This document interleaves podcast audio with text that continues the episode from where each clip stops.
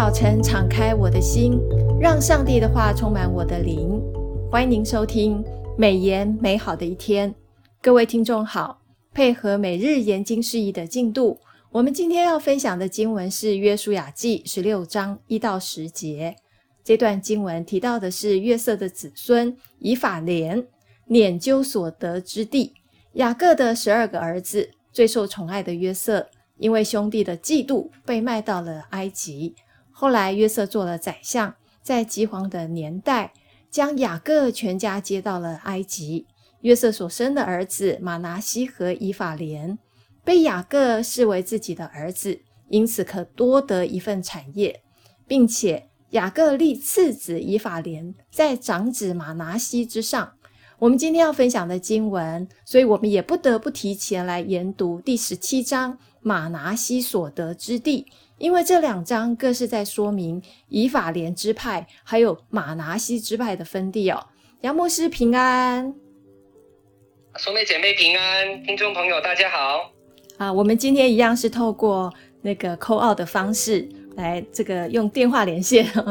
呃，我想要请教杨牧师的第一个问题，就是要请教你，我们在约书亚记的第十六章、十七章里面读到。约瑟的子孙马拿西还有以法莲，他们得地是两个区域哦。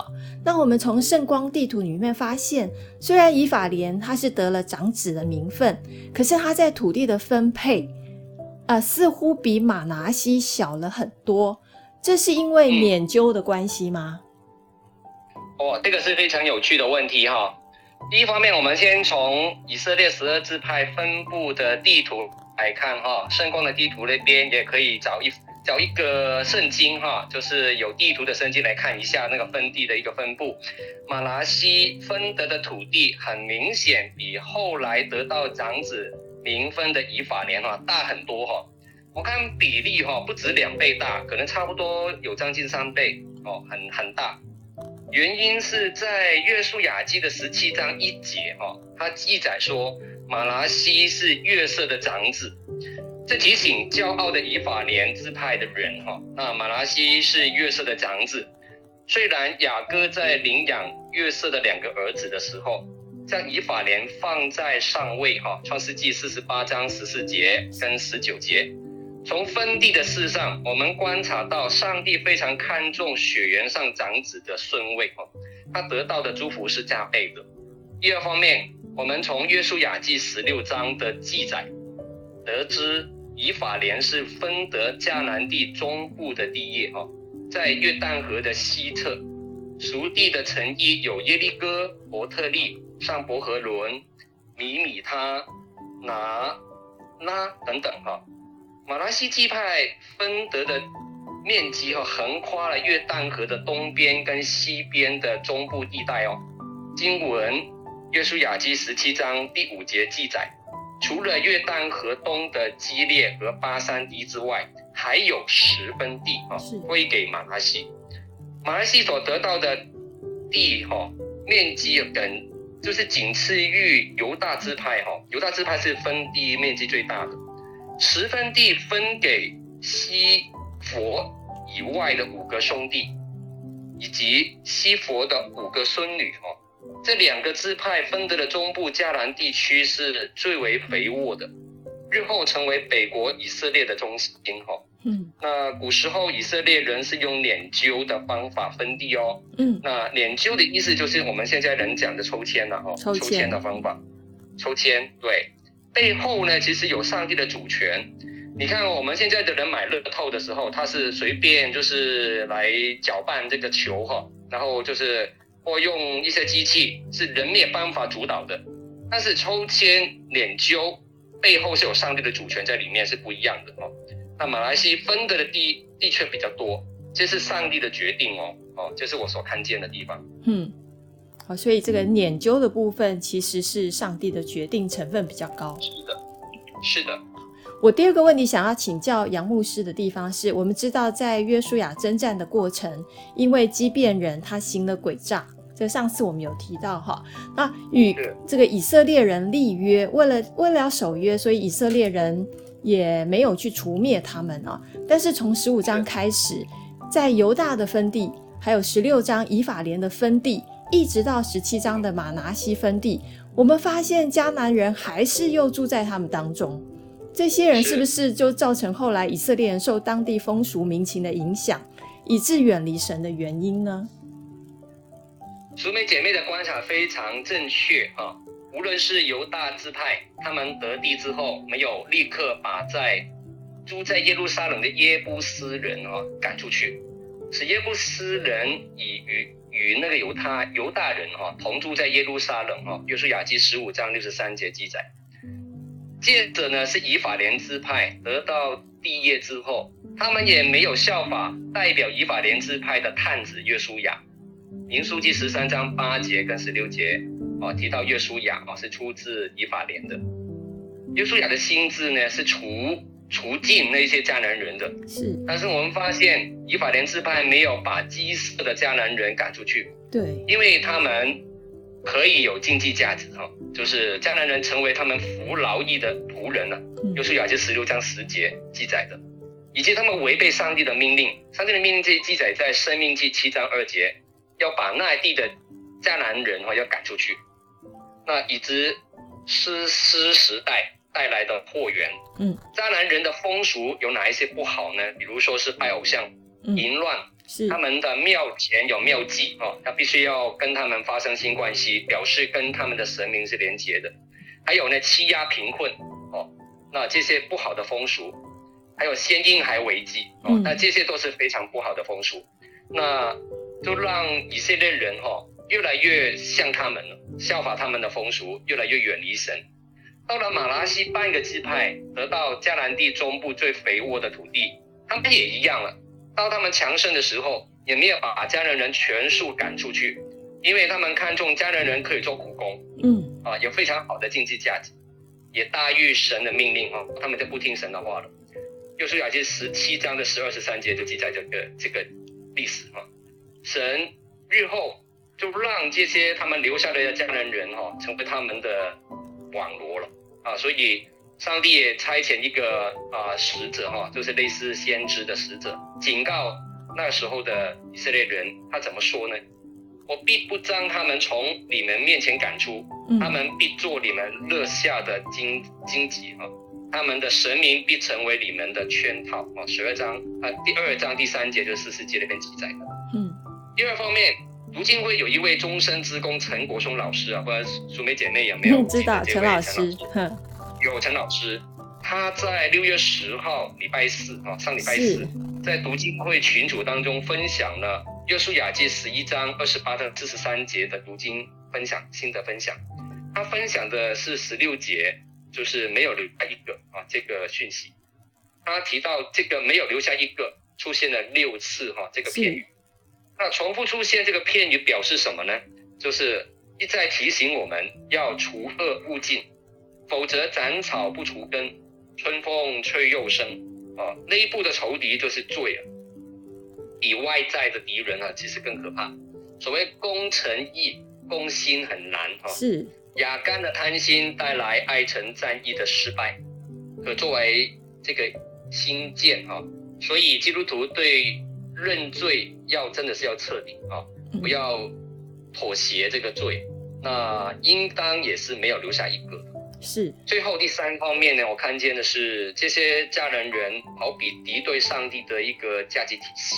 我们讲的世界敌对上帝的人事物就对了。基督徒很容易向世界来妥协自己的信仰标准。哦，比如说啊、呃，我们没关系啦，可以并存啊。哦啊，多拜一个神没关系啦，反正拜漏一个也不太好吧。信耶稣可以多拜一个神，哈哈啊，不会吃亏。啊，类似这样的标准就会妥协掉了，嗯，结果不知不觉自己的时间就被世界霸占掉，我们真没有时间亲近上帝了，我们不像以前这样爱上帝了。使徒约翰在约翰一书二章十五节提醒我们，不要爱世界跟爱世界上的事，嗯，人若爱世界，爱父的心就不在它里面了。是，所以这个我们面对这个世界，真的是要时常的警醒哦，然后也要除恶务尽。就我上个礼拜听到陈老师在分享没有留下一个的时候，当下其实也就也就是呃给我更多的这个启示，让让自己提醒，就是说其实上帝的话语每一句话真的都是有经义的啊、呃。那第三个问题，我想要请教杨牧师的是，呃。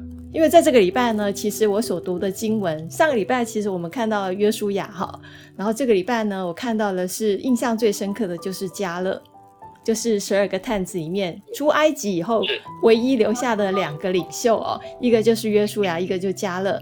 那经文里面有提到加勒是专心跟从耶和华，所以我第三个问题就是要请问杨牧师，我们知道加勒的先祖其实他并不是以色列人。他其实是啊、呃，这个原来的迦南的人，就是基尼喜人哦。他其实不是以色列人。